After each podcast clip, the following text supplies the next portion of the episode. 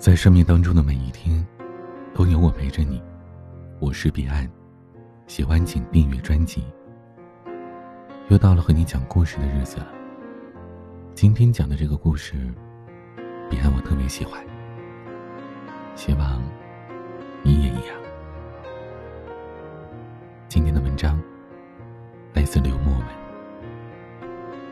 丽丽独自坐在教堂里，村子里炊烟四起。人们忙着生火做饭，只有他在满怀心事的闭着眼睛祷告。疲惫时，他伏案休息，蠕动着，颤抖着。牧师在教堂的烛光当中走过来，安静的坐在丽丽身旁，小心翼翼的询问着缘由。丽丽说：“我经历了许多次感情，终于遇到了我现在的未婚夫。我们很相爱。”他是我遇见过最好的男人，所以我想嫁给他。我和未婚夫还有一个多月就要结婚了，可是亲戚的质疑和朋友的闲言碎语让我懊恼不已。最近，我们还是会因为一些琐事而吵架，婚礼的诸多细节也无法确定。我开始觉得有些累，甚至有些怀疑。或许是婚前恐惧吧。我总是难以把心情平复的很好，我越来越害怕婚礼的到来。说到这儿，他沉默了一会儿。教堂里又恢复了往日的安静。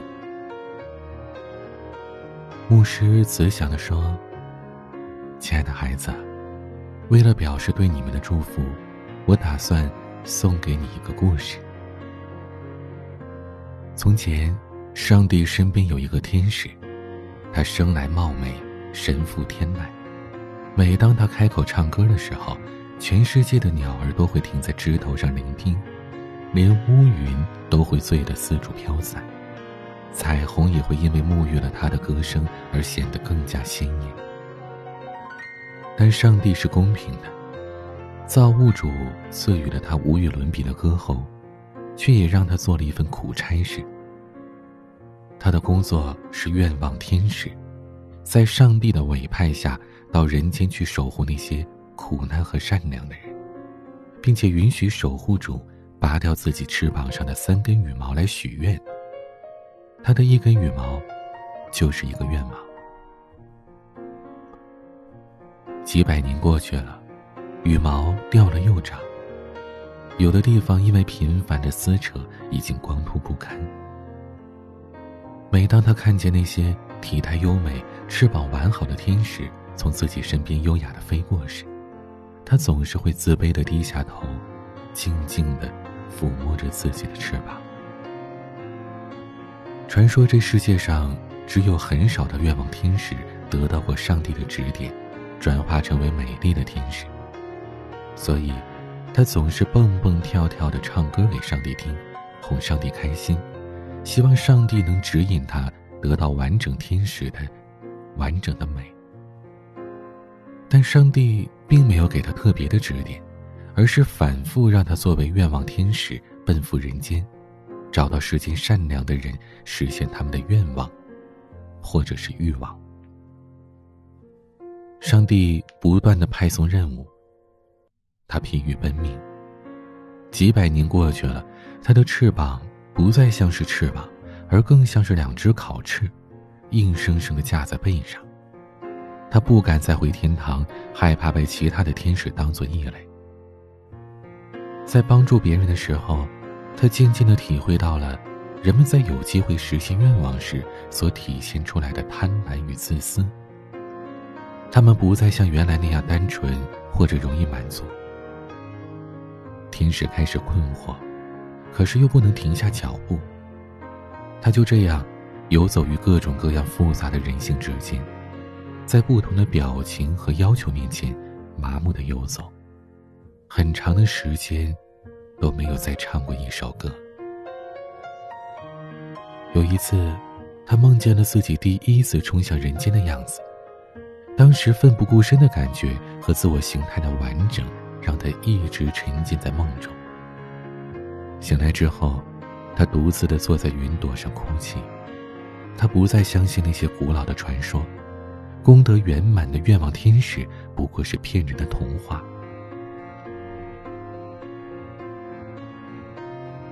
又过了好多年，他不知道又满足了多少人的愿望，甚至有的守护主不相信他是愿望天使，还反复的强调着：“一个一直脱毛的天使，这听起来真的蛮好笑的。”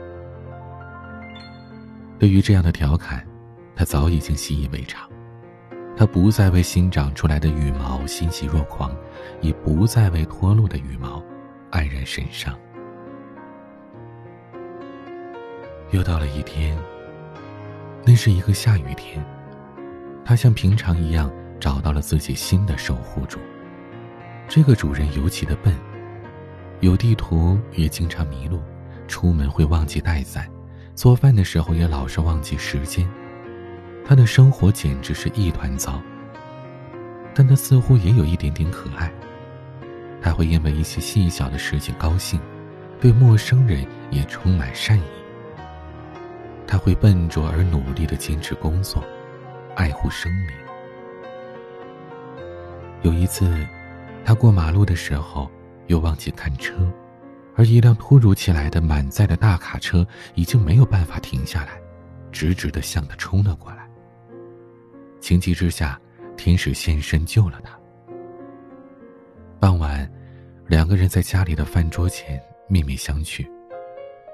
天使展开了双翼，男人惊恐的倒吸着空气，整个身子往后仰，眼看就快摔倒。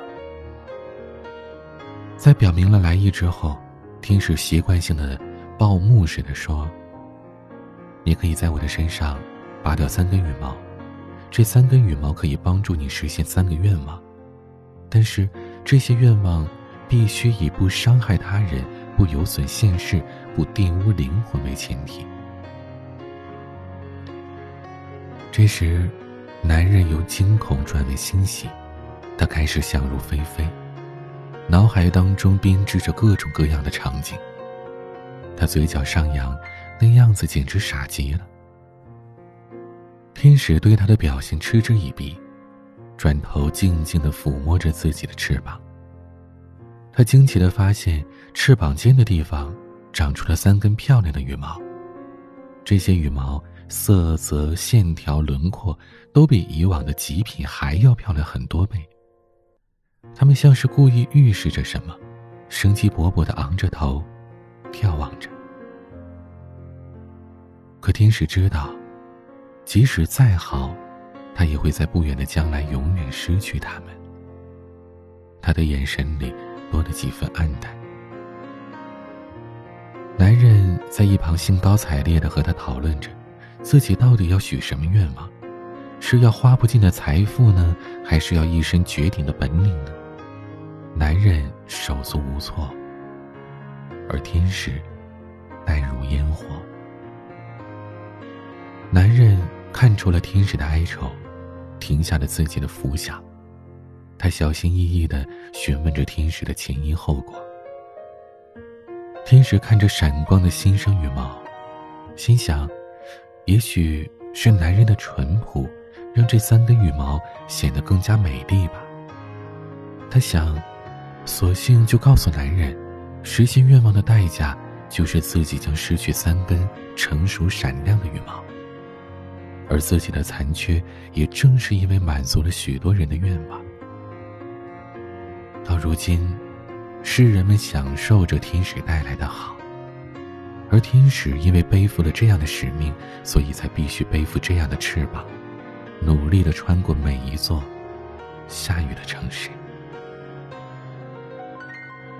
听到这儿，男人似乎显得比他还要难过。他之前的喜悦一扫而空。两个人开始一起沉默，静得像是一场秋落。天使有些不耐烦，他觉得男人笨到连自己的愿望都不确定。就开口问他，到底有什么愿望？男人缓慢的抬起了头，对他说：“我还没想好。天使不屑地说：“那你继续想吧，反正时间是不会在我们天使的身上流逝的。你的整个生命，在我们看来，就像是一根羽毛的诞生和脱落罢了。从那天之后，男人每天为她梳洗翅膀，打理羽毛。天使觉得男人的所作所为简直可笑极了，他把男人当做一个笑话。”每天看着男人忙来忙去的满头大汗，她只想男人能快点想到自己的愿望，这样她好赶紧离开这个傻帽。有一次，男人像是发现新大陆一般的问她：“要不要在这些地方涂一些生发膏？”天使第一次被这样的问题给逗笑了。日子一天天过去。天使发现，羽毛的数量虽然没怎么增长，但已经逐渐恢复了光泽，这让天使的心情变得异常好。他索性愉悦地唱了一首歌，美妙的旋律在屋顶盘旋，跳跃的音符漫山遍野，歌声里有岁月深埋的宁静，也有无法启迪的未来。晨光一般照耀着山川湖海。前世今生，这歌声像一场不想逃出的宿命，紧紧的将男人捆住，丢向俘虏的黑洞。男人心知命运多舛，却忘我的陶醉在繁星之中。天使唱完之后，男人久久的愣在原地。尴尬之下，男人脱口而出：“他说。”如果有一天，我们走散了，我也会顺着你的歌声一直追你。如果我没有追上来，你也要一直努力往前飞，不要等我。一定要替我多看看那些风景，看看那些美好的人。天使忽然觉得有些感动，可是他拼命的抑制着这些东西，内心却欢快无比。从此之后，每一次男人为他整理羽毛，天使都回报他一首歌。男人的手随着歌声的旋律摇摆，天使的羽毛也随着风晃来晃去，非常的开心。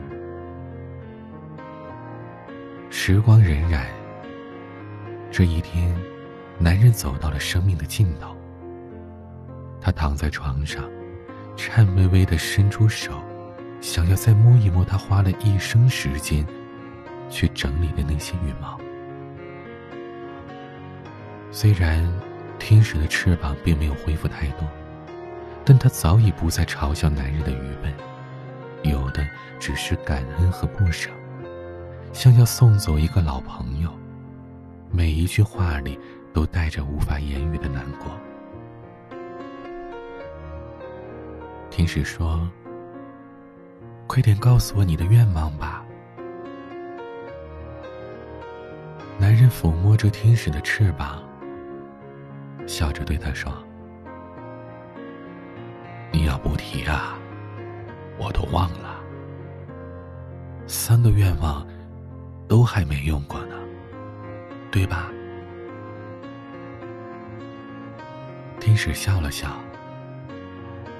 是啊，你再不说就没机会了。男人气息微弱，他努力的平复呼吸，让天使伏在自己的嘴边，轻轻的说：“我希望能遇见美好的人，他惊天动地般的出现，将我的孤独。”燃烧殆尽，却照亮我生活的所有瞬间。希望能爱一个特别的人，他虽然不完美，却异于常人。我自知生来平庸，但求他不离不弃，守我一世的平淡。我希望，当我百年之后，故事已成腐朽，我们还能在天堂相见。那时，我最好别老是躺着，能陪他做一些我们常做的事。那些人世间百般无聊，却又不厌其烦重复做的俗事。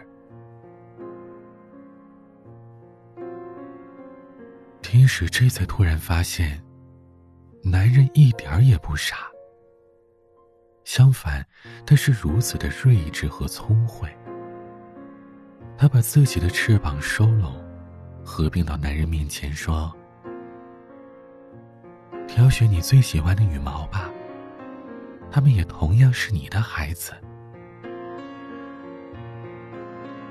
男人摆了摆手，说。不了。天使诧异的问：“你不打算实现这些你向往已久的美好愿望吗？”男人热泪盈眶，激动的说：“我的愿望都已经实现了呀！我的一生一直都被你美好的歌声包裹着。”我已经得到我需要的了，谢谢你。天使如被雷击般的顿住了，他惊诧的脸上写满了不解和感动，久久的发不出任何声音。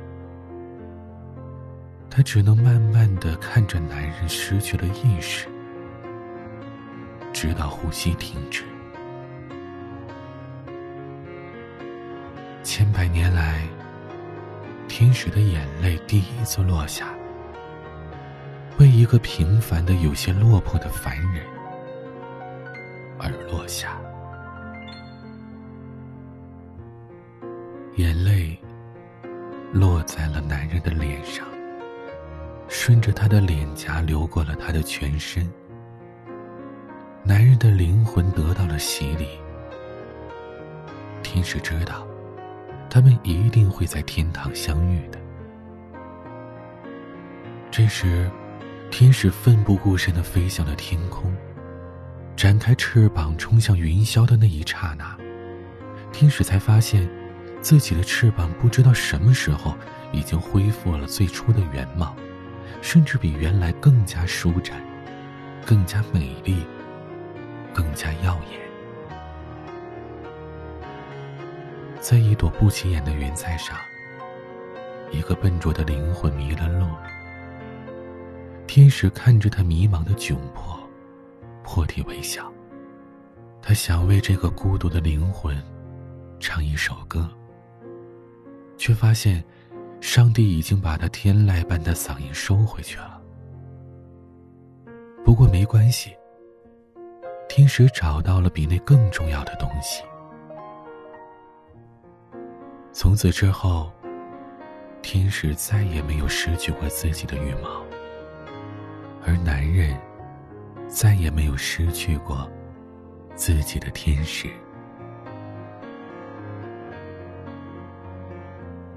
故事到这儿就结束了，亲爱的丽丽，你一定觉得故事始终是故事。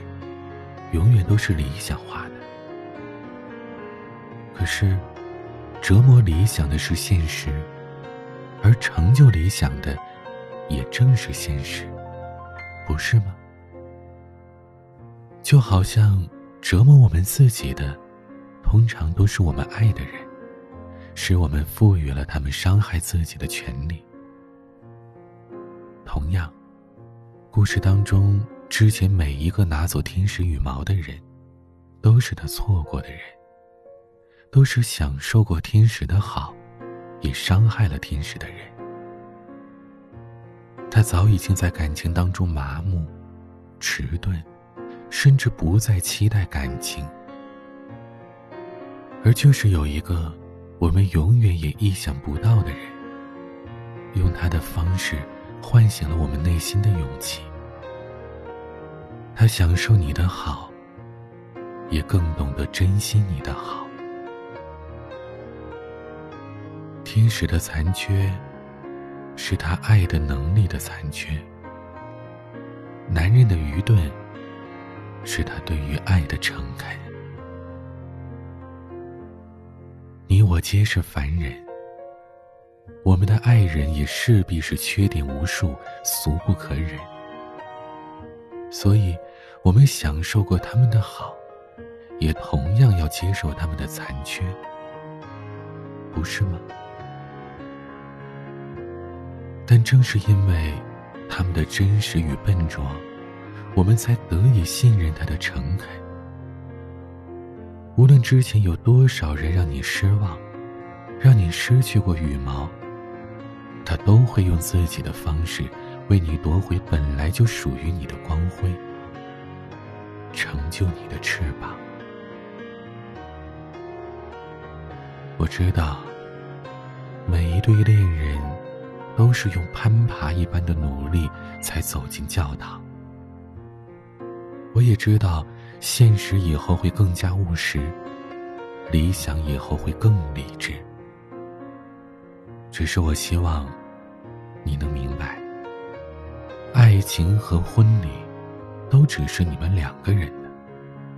世界再广袤，真理再权威。也体会不了你们之间所发生过的种种过往，那些酸甜苦辣的细枝末叶，如何成就了你们今天的默契与信任？旁人如何能懂呢？你又何须在乎别人怎么说呢？夫妻各是情怀，世俗就随他去吧。在这个充满怀疑的世界，两个人更需要彼此的信任作为生活的信仰。如果说有一件事情是重要的，那就是你们最好在婚礼之前商量好到底谁做家务，谁管钱。而且我希望你能快点想，因为你的未婚夫已经在教堂门口傻看你很久了。而我也必须快点下班了。如果回去的晚，我老婆是从来不听解释的。这时，丽丽回头望向了自己满头大汗的未婚夫，呆呆的笑。她的未婚夫好像找了很多地方才想到来这里，来这个他们即将举行婚礼的地方。或许很多男人都是木讷的吧，要在许多个不经意的瞬间，去做很多看似笨拙却又诚意满满的事，来给敏感的姑娘们许多细致的感动。在那一瞬间，丽丽忽然想起了牧师那一段亘古不变的腔调和台词：“你愿意娶她为妻吗？”与他组成家庭，爱他，保护他，照顾他。无论健康或是疾病，无论富有或是贫穷，你都和他不离不弃，生死相依。他近乎蹦跳般的走向了自己的未婚夫，在夕阳的光晕里，他们拥抱，亲吻。我们将一同欢笑，一同哭泣。你爱的人，也会成为我爱的人；你的神，也会成为我的神。你要去的地方，我必定跟随；你要永久沉睡，我必然会睡在你的身旁。他知道这些誓言。会在他们今后的生活中反复被宣读，逐一被实现。你爱的人也会成为我爱的人，你的神也会成为我的神。你要去的地方，我必定跟随；你要永久沉睡，我必然睡在你的身旁。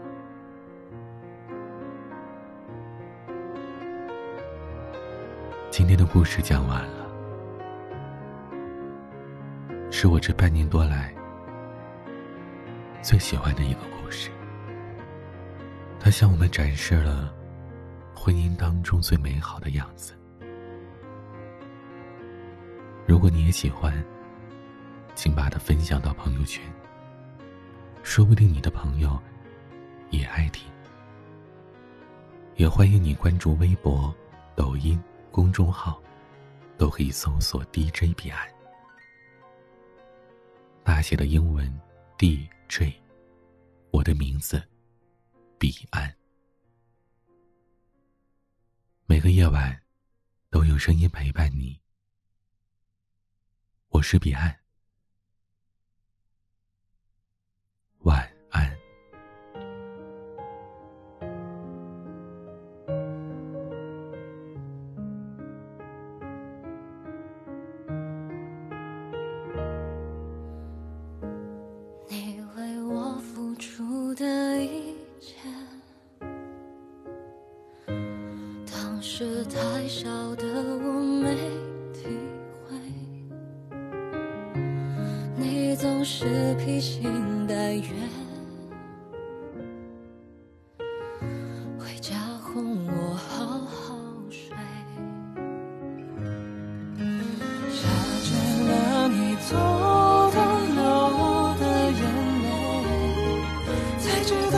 就